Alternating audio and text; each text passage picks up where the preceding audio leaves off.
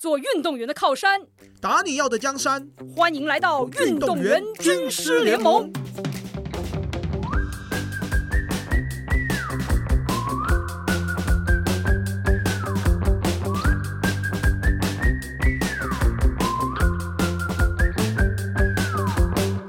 哇，今天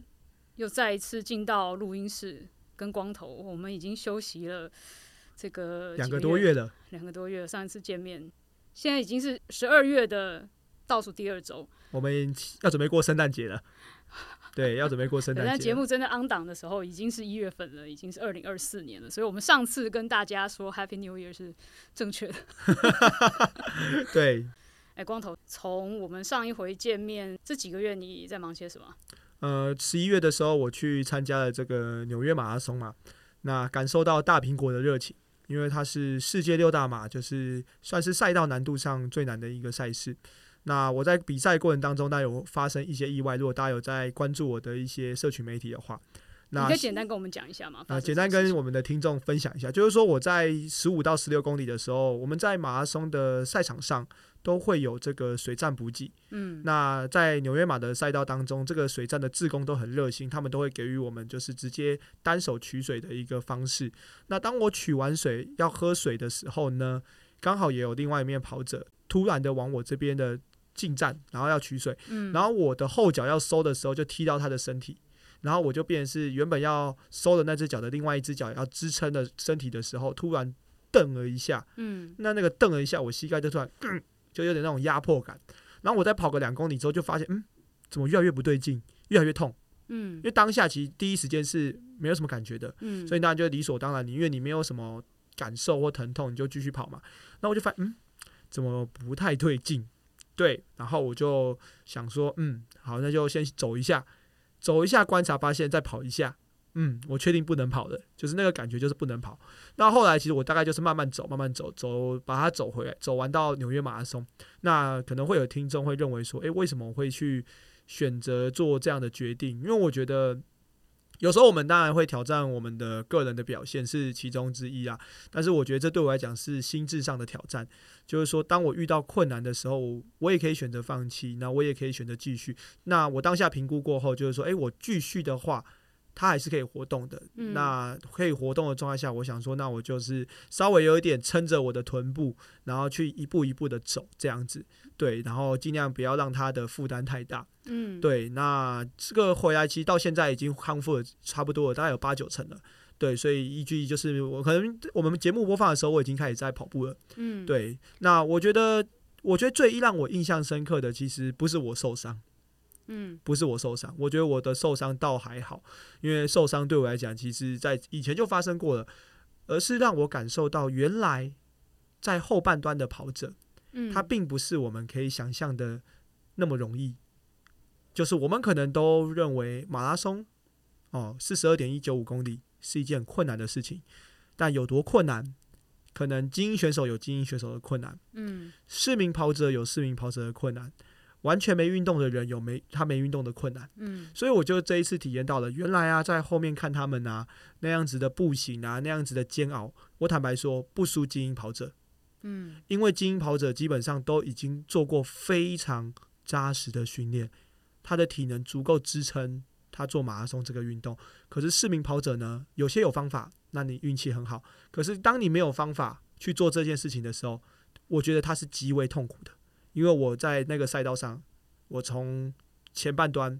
慢慢的一路往后往后，嗯因为我一直被追过嘛，我在你当时的情况是不能跑，但是你可以用走的，对我可以用走的，往前移动对，所以我嗯等于是看了各半的各各段班的跑者。嗯嗯每一个的变化。化。是，所以就你有点慢慢的就是他们都超过你，然后从前段班的跑者对，路过，对然后再来是中间的这中半段再来到后半段，面就是以完赛为这种目标的这种跑者，你都跟着他们一起差不多，我都跟着他们一起。差不多。嗯对，所以其实我才能够理解，就是说，哦，原来为什么啊？就是说，哦你会发现，我们精英跑者到终点的时候是很亢奋的，嗯然后是尖叫，嗯然后当然也会有喜极而泣的，但通常比较少一点是喜喜极而泣。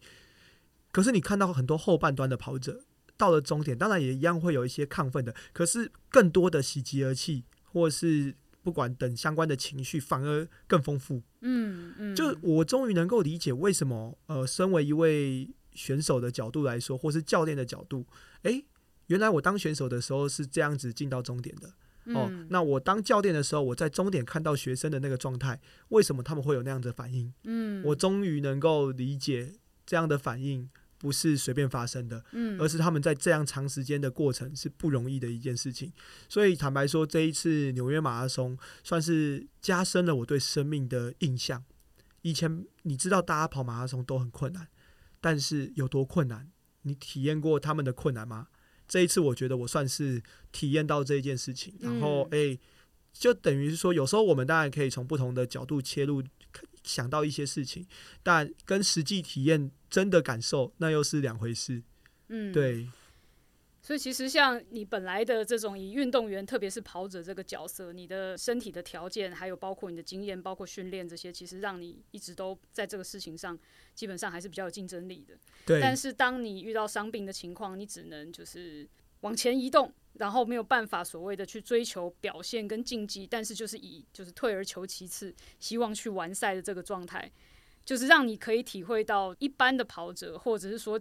身体条件没有那么好的运动参与者，他在做这件事情的时候，他的心路历程，他的这种心情，还有他这种完成之后所代表的不同意义，因为他们日常生活中可能都就是有自己的工作，那这个事情跑步对他们来说，像你现在带很多市民跑者，就是你也知道他们平常投入跑步这件事情的这种参与的精神啊，各种的，你作为教练其实跟他们接触，但当你经历过他们真正的这种完赛的体验，比较靠近他们的时候，这个给你跟他们后面的互动有什么不一样？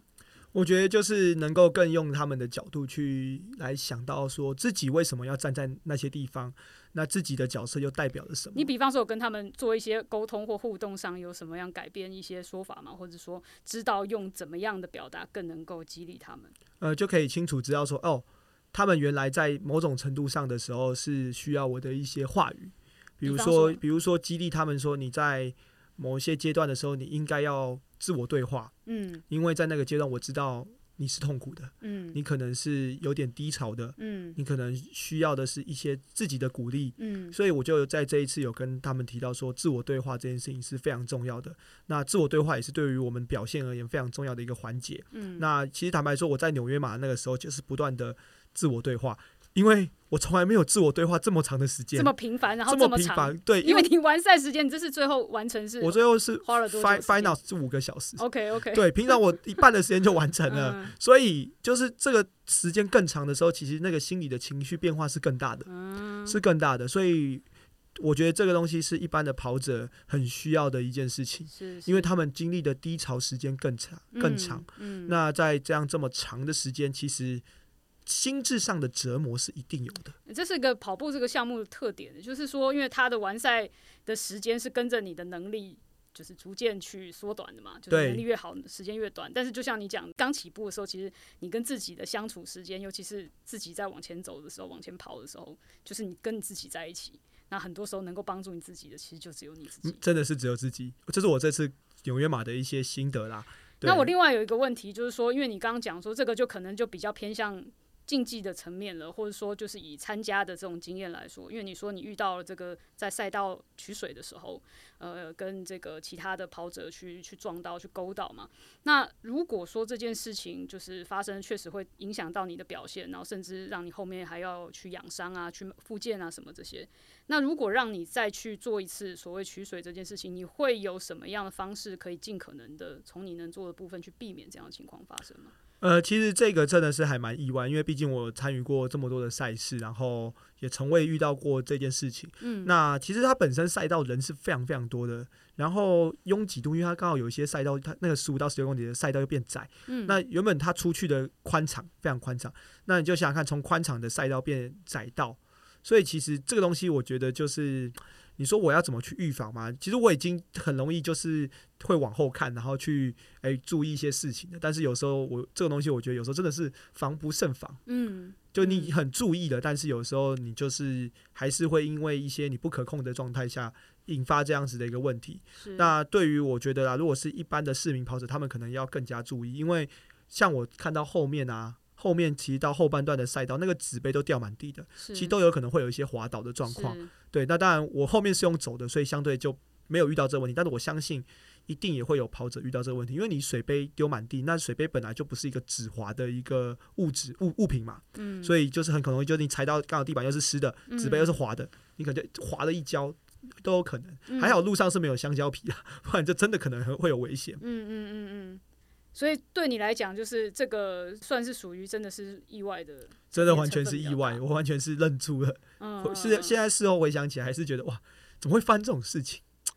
对，所以通常大家取水的时候，是不是都会比较稍微减速一点？没有就会因为我们都会比较急促一点，因为我们是有经验的跑者，所以我们到水站的时候都会咻就过去，嗯，就是一个 moment。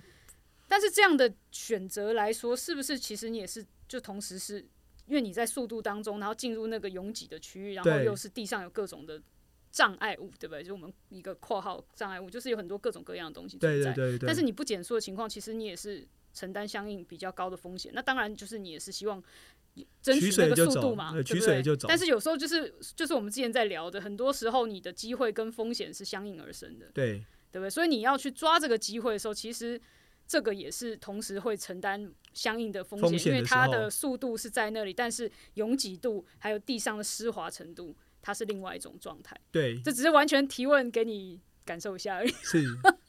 确实啊，就是因为像我们进水站，我们都会习惯就是赶快加速就走，嗯，尽量不要透过因为水站耽误你自己本身的不管节奏感或是速度。是，所以其实我如果说假设取水啊，有些人肩膀不好的，嗯。那个瞬间手拉出去，然后把水拿走，那个时候有些肩膀可能会不舒服，都有可能。嗯嗯。嗯对，因为你没有减速嘛，然后你是。又是做了一个对于你前进方向的不同位移的动作，嗯，对，因为我觉得就是这个是有点分开来看的，就是对于一般的市民跑者来说，他可能比较没有那么追求那么细节的这种分秒必争，嗯，但是对于竞技者来讲，他可能是因为跟你勾到那个人，一定是在一定的速度才能跟你撞到一块嘛。对对对，那我们这种三分多速的，然后那个时候还在上坡，上坡要转下坡的路段，是，对，所以其实非常的冲击，因为上坡转下坡，所以很快就进入下坡了。对，蛮有意思的，因为我觉得这个东西就是之所以跟你聊吧，我觉得很多东西就是虽然我们有很多的惯性跟原本的设计，或者说大家都是这样，但是当你真的去思考这些事情的风险跟你的机会相对应的东西，你愿不愿意承担这样的风险每一次，或者是你会在这个情况之下，你会有一个更好的。自我防卫的一个措施去进入这个状态，那我觉得就是没有标准答案。其实就回到我们之前讲的，其实只是呃从不同的经验当中，你也会学到一些更好的做法。那包括你自己怎么去控制节奏，跟去观察周围的人或什么这些。当然，确实像你讲的，意外有些时候确实我们没有办法去避免有一些东西，我们只能做好我们自己能做的部分。没错没错那。但是有些时候我们自己的选择，呃，如果在一些有一些经验的情况之下，你的选择也可能会做一点调整。这个只是一个给大家做一个参考，也给你做个参考。是。那接下来应该换我来提问了，就是说，哎、文章，你在这两个月啊，主要都是去了哪些地方？有没有什么一些分享的？呃，我带了一个我从来没有带过的运动项目，呃，叫做花式滑冰，哇，这个画面很美哦。还蛮特别的。因为我自己在认识这个运动项目的时候，我我刚刚说带这个选手是就是从呃 mental training 的角度，就是心理韧性训练的部分来说的。这个项目我其实之前没有接触过。然后当然只是说，哎、就是世界上知名的花式滑冰的选手，像羽生结弦，就是我会很愿意去看他的这种比赛或者是表演，因为他就是常常是这种人歌合一的这种演出吧，就是那艺术性是非常高的。那所以当我在更了解这个运动项目的时候，在跟选手合作的时候，就是也学习，也确实就是这个项目是介于竞技体育跟艺术表演的中间。然后这个东西其实因为我自己本身的过去的这种学习的经历，在从事体育行业之前，其实我大学念的是广播电视嘛，然后其实也比较也算是 fine art，就是算算是这种艺术呈现、艺术创作的，所以跟这个东西有一点跟我的以前的本科的学习的一些东西有点关联，所以我觉得还蛮不错的。就是这个是一个蛮特别的东西，因为不同的运动项目可能具体的做法啊、训练方式不太一样，但是从很多时候道理是相通的。然后很多的这种基础的能力，你比方说呃怎么去控制你的身体呀，然后控制你自己的心理呀。管理自己的情绪啊，怎么让自己有更好的表现发挥，这些都是跨运动项目的嘛。那只是说在不同的跟不同类型的选手，他的准备的方式，然后他要进入比赛的节奏，诶，也不太一样。举举个有趣的例子，就像。通常，比方说体育选手、户外运动项目，你说棒球啊、网球啊，很多时候你就是天气是在比较炎热的状态下去做嘛，对不对？那你很多时候是容易发热，整个人会有点燥热起来，要去进入这个比赛的节奏。然后后来发现，哎，花式滑冰这很好玩，他们在冰上去表现，然后就会发现，哎，它跟其他的运动项目不太一样，是当它比较紧绷的时候，它是手脚冰冷。因为是在那个环境的温度，因为它温度本身就比较冷，然后你的肢体就比较容易硬。但是跟这种户外项目的选手的这种燥热的心跳的快啊，然后影响你的表现发挥，哎，不太一样。跟选手这上课啊互动去了解到，哎，不同项目的一些特点，我是觉得还蛮有意思。因为就是就是学习一个新的事物，然后从去帮助他，然后也让我自己哎感觉又从不同的层面，即便是像竞技运动。你像其实像棒球也好，篮球也好，其实你很多时候，我们常常在就是球场上会看到有些人表现，你会觉得哇，竟然能做出那些很有创造力的动作。对。但是你因为他是在竞技体育里面，他可能他目的是更直接，就是得分就是得分，他不像像花式滑冰，它里面还有一个艺术性的这种诠释的这种主观的由评审去评分的。像运动得分就是得分，一分两分就是那个分数。但是你会看到他们在完全的投入比赛的时候，然后他可能就是灵光一现，他就可以做出一些你想象不到的事情。那那个东西其实我们常会说，顶尖的真的是顶尖的选手，我们会他就是觉得他是一个 artist，就是他是一个艺术家。对，真的就是这个东西就会让我觉得有一些不同的体会。然后我觉得这是第一个，我觉得还蛮好玩的事情，也让我自己蛮有收获的。然后另外一个蛮有趣的事情是跟我们去年在聊，不是去年上一季在聊的一些事情有关。我们在讲说。当所谓运动员想要在世界的领域竞争力有更好的突破的时候，我们常会聊到，当你能够好好的把你的好的本能去发挥出来，诶，你在竞技场上可能是算是自己能够把自己最好的那一面拿出来。但是当你把自己最好的那面拿出来之后，还是没有办法取胜的时候，那时候就会发现，诶，那我的本能如果不够好的时候，那我怎么样去提高我自己的本能？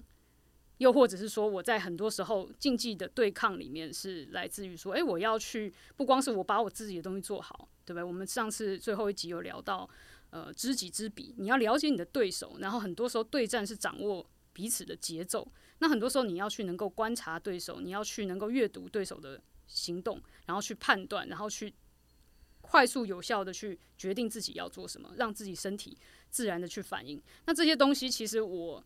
几个月花了比较多时间再去研究这件事情，然后也包括怎么样可以让运动员在 OK，我在技术方面，诶，其实已经一开始大家都会做技术训练，做的比较多，比较完整，呃，时间也拉的比较长，诶，开始慢慢的这三五年，大家知道哦，要做体能训练，因为你的这种技术移动。不够有效率的时候，或者是你疲劳的时候，你没有好的这种体能支撑，你没有办法去做出你想做的。所以体力很重要，体能很重要。所以技术体能，然后后来大家知道说，诶，你有技术体能，但是你有时候发挥不出来，哦，那可能是心理的因素。我们就会知道说，很多东西会聚焦在心体技这三件事情上面。如果能做到这三面，基本上你已经是一个相当有竞争力的选手。